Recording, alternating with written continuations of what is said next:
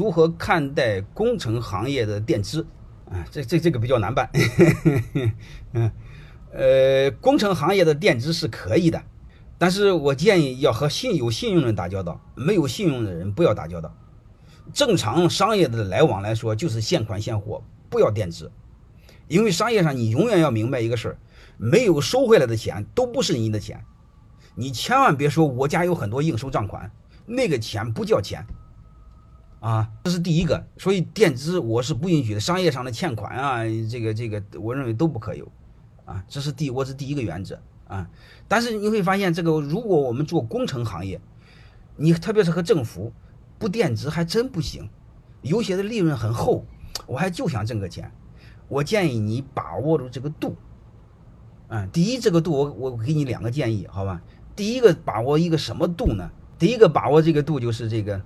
找信用好的机构，不信用不好的就不要谈，这是第一个问题，好吧？啊，好，还有一个同学说我这个推理没毛病，推理没毛病就这么干啊。第一个，我建议你，我建议你，你那个找信用好的，信用不好的不要做啊。但是我更建议，除了我们类似工程行业之外，我更建议你现款现货，否则一一点不干，好吧？这是你们要做的。然后我再谈第二个，我举一个案例，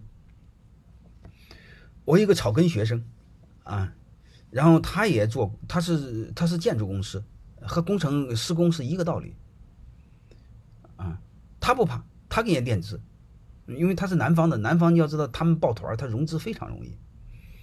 嗯，然后我说你就不怕别人不给你钱吗？他说我不怕。我说为什么？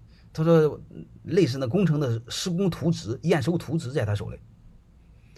啥意思呢？就是必须在验收前，你把这个东西给我，把钱给我，不然我这个玩意儿不给你。